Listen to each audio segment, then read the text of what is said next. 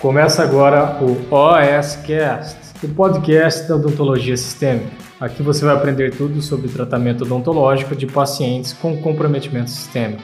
Com vocês, Pamela Pérez. Olá, Doc! Bem-vindo ao episódio número 4 da série Exames de Sangue para Dentistas. Nessa primeira temporada, nós estamos falando sobre o eritrograma. Esse é um dos parâmetros presentes no hemograma onde a gente avalia as células vermelhas do sangue. E ó, Doc, se você ainda não assistiu os primeiros episódios dessa temporada, eu sugiro fortemente que você assista eles primeiro para depois você assistir esse quarto episódio, senão você vai ficar um pouco perdido. Agora, se você já assistiu, então vamos lá. Muito bem, Doc, você já sabe, eu sou a Pamela Pérez, cirurgiã dentista especialista no atendimento de pacientes com alterações de saúde.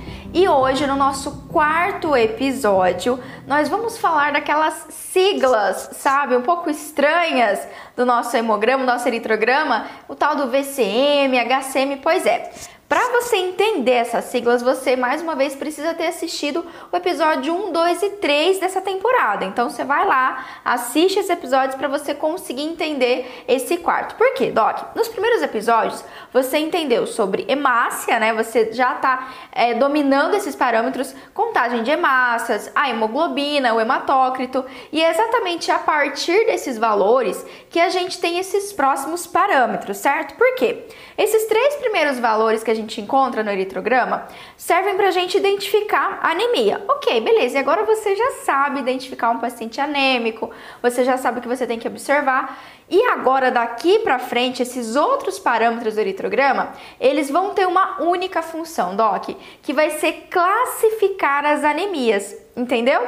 Então ali você já conseguiu identificar e a partir daqui a gente vai classificar. Vamos lá então, que eu vou traduzir todas essas siglas que tem lá no eritrograma. Vamos lá. A primeira sigla é a, o VCM, né, Doc? VCM quer dizer volume corpuscular médio. E esse volume ele é dado num valor entre 82 e 101. Pamela, o que, que isso quer dizer? Vamos lá que ele é muito importante e muito interessante, Doc. O VCM é a média do volume das hemácias. Então é mais ou menos assim: é feito um cálculo e a gente pega o valor do hematócrito, multiplica por 10 e depois divide pelo número de hemácias, certo? No final das contas, isso vai dar o que, Doc? VCM é como se fosse o valor que determina o tamanho da minha hemácia. É basicamente isso. Então, nesse valor, cada vez que a gente pensar VCM, ali está sendo analisado o tamanho de uma hemácia, né? O tamanho das nossas hemácias na média, fechou na média. Bom, o que é importante aqui, Doc? Valores elevados, né, Pamela? Valores diminuídos. Foi lá, solicitei o hemograma, apareceu lá no litograma uma alteração no meu VCM. O que, que isso mostra para mim? Vamos lá, Doc. Valores elevados, anota aí. Bom, a gente pode ter nesse caso de um VCM elevado, anemia macrocítica. O que, que isso quer dizer?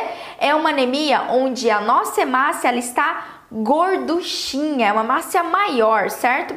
A gente tem que lembrar que a hemácia é como se fosse aquele donuts, né? Aquela rosquinha. E ela tem um determinado padrão bonitinho e eficiente que carrega e transporta oxigênio.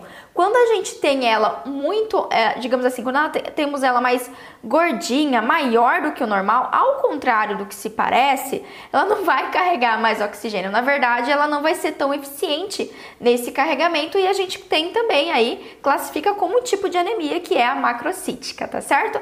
Mas também o VCM você pode encontrar aumentado em pacientes que fazem abuso de álcool, né, alcoólatras, enfim, com histórico de alcoolismo, Pacientes com doença hepática, sim, pois é, todas essas patologias a gente pode ter um aumento aí da nossa hemácia em resposta a elas.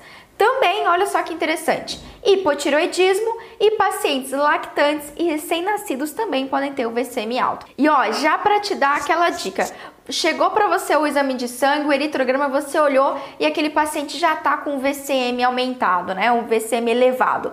Isso já pode mostrar para você, por exemplo, um paciente que faz uso, é, faz abuso de álcool, né? Ou um paciente já com uma doença hepática no início, uma doença hepática progressiva, certo? E que você já está conseguindo identificar só através do hemograma, no caso do eritrograma, tá certo, Doc?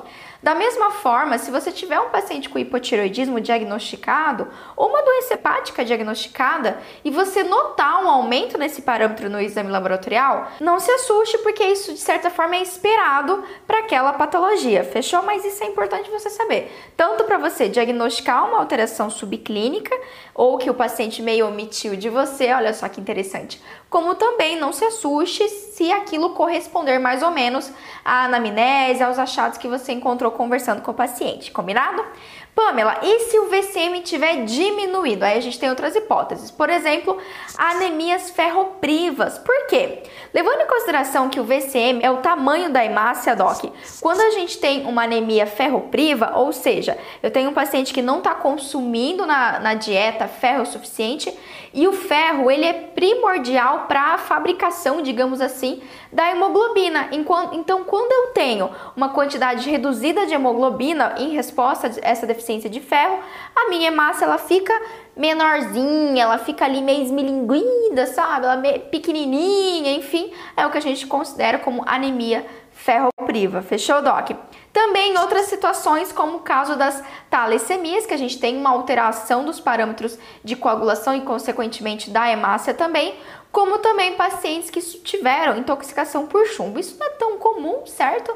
Mas aqui só para você ter uma ideia. Então, olha que interessante, tanto os valores elevados como os valores diminuídos do VCM podem caracterizar anemias, só que de diagnósticos diferentes. Eu acho que agora você começou a entender, começou a ficar um pouquinho mais interessante, né, Doc? Olha que massa. Vamos seguir então. Quando a gente olha o HCM, Doc, esse é um parâmetro que quer dizer hemoglobina corpuscular média. Isso quer dizer o quê? É a quantidade média de hemoglobina presente nas hemácias. Então, basicamente, se faz um cálculo e aqui a gente tem o HCM em picogramas por hemácia. Então, é como se fosse a quantidade de hemoglobina em cada hemácia mesmo, certo? E a gente vai ter aqui como valor de referência de 27 a 34. Isso também não vai mudar nesse caso aqui em relação ao sexo do paciente ou a idade. Aqui é um padrãozinho, fechou? Bom, o que, que o HCM mostra pra gente? Se ele mede a quantidade de hemoglobina dentro da hemácia, ele também, a gente pode considerar ali, um parâmetro para cor da hemácia. Como assim, Pamela? Quanto mais hemoglobina tiver na hemácia, mais vermelhinha, assim, da cor da minha blusa aqui do meu privativo, ela é. E quanto menos hemoglobina ela tiver, mais hemácia vai ser meio pálida, sabe? Meio esbranquiçadinha, assim, tá certo? Então, olha que incrível! Só com esses dois parâmetros a gente já consegue ter um diagnóstico preciso do tipo de anemia que o seu paciente tem, é assim que a gente classifica as anemias, certo? Então vamos lá. Quando a gente tem um valor elevado de HCM, a gente pode ter uma anemia macrocítica, como eu citei, ou seja, eu tenho uma hemácia que além de gorduchinha, ela pode estar bem avermelhada, tá certo? E por mais que pareça que isso é bom, na verdade não, isso compromete também o carregamento de oxigênio e também pacientes lactantes e recém-nascidos. A gente também tem um aumento do HCM. Valores diminuídos eu também considero como uma anemia e aí pode ser a microcítica, ou seja, quando eu tenho uma hemácia que é pequenininha, ou normocítica. Eu tenho uma hemácia que tem um tamanho normal, mas ela não é tão avermelhadinha, ela não tem uma cor adequada, tá certo, Doc? Então aqui a gente já conseguiu ter esse parâmetro. E olha só, tem um esqueminha que eu vou mostrar aqui para você, que a Camis vai, vai colocar aqui, que resume muito bem os tipos de anemia que o nosso paciente pode ter, tá certo?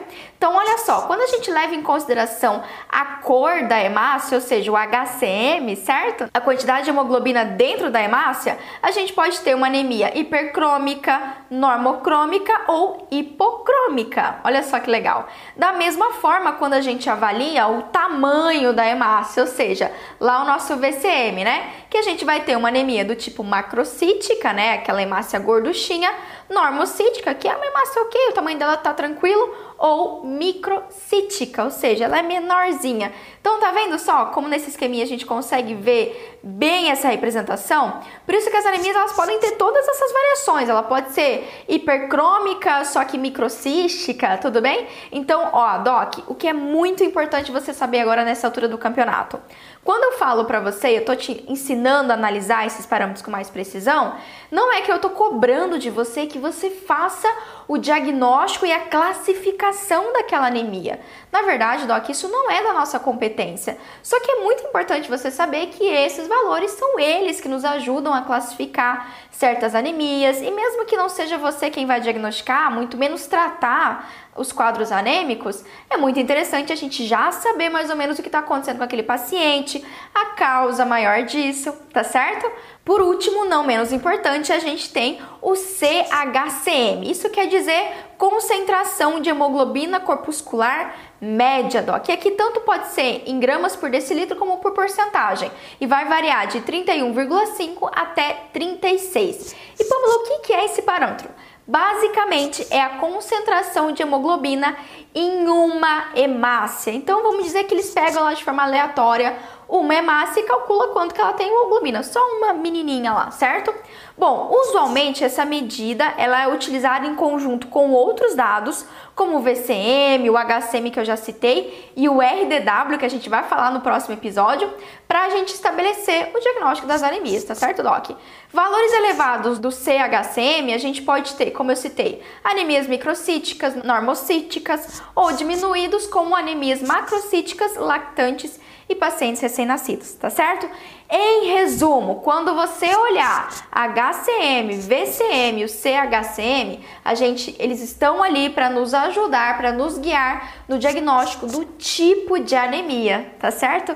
Cara, que legal, né? Isso é muito interessante. E ó, Doc, no nosso próximo episódio, no episódio 5 dessa temporada, eu vou falar sobre o RDW. E eu sei que pode ser que você nunca tenha ouvido falar, ou você olhou ele ali no exame e falou assim: ah, pra que serve esse número? Pois é, Doc, ele é muito importante e vai ajudar a gente pra caramba, especialmente no início dos quadros anêmicos, fechou? Então, se você não quiser perder, como você já sabe, o quinto episódio, todos os episódios dessa série, é bem fácil. É só você clicar no botão aqui de se inscrever no canal, esse botão vermelho, ativa as notificações que quando subir o episódio novo, você vai ser notificado. E se você tá me assistindo do Facebook ou do Instagram, mais fácil ainda, é só você compartilhar esse vídeo com um colega da da faculdade, colega de trabalho, lá no grupo do WhatsApp, porque se esse vídeo, essa série, né, de vídeos está te ajudando também, vai ajudar outros colegas, tá certo? Então é isso e eu te espero no quinto episódio dessa temporada.